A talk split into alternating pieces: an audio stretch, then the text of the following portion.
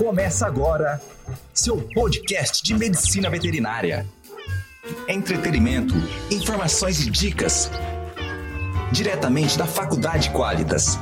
Está no ar VetCast. Olá, sejam bem-vindos ao VetCast.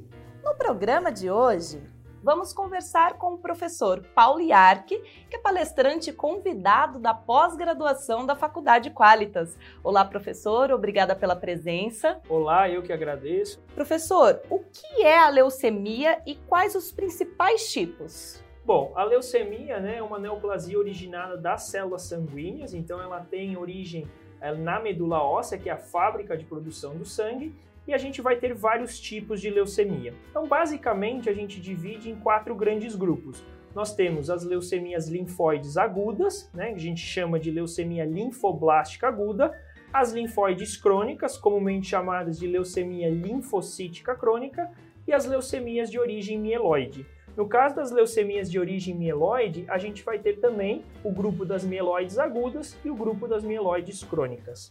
Entendido, professor. E como que é realizado esse diagnóstico? Bom, a suspeita inicial ela sempre é baseada no hemograma. Normalmente, contagens muito exacerbadas de um tipo celular devem chamar a nossa atenção.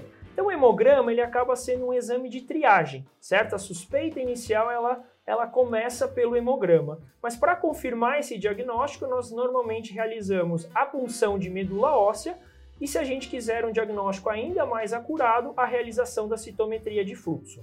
Entendi. Depois que esse diagnóstico, então, ele é confirmado, que é realizado o tratamento e o prognóstico? Bom, o tratamento e o prognóstico, eles vão ser dependentes do tipo de leucemia. Então, de uma forma bem sucinta, a gente pode dizer que as leucemias agudas, elas têm tratamento agressivo, ou seja, quimioterapia agressiva, infelizmente um prognóstico muito ruim, né, com sobrevidas muito baixas. Em relação às leucemias crônicas, nós normalmente utilizamos né, protocolos de quimioterapia mais brando, normalmente quimioterapias orais, e elas têm prognósticos normalmente muito bons, com sobrevidas às vezes superiores a 3 ou 4 anos. Muito obrigada, professor, pela sua participação. Gostou do programa de hoje? Favorite a nossa playlist e aproveite nossos próximos episódios. Qualitas, seja referência.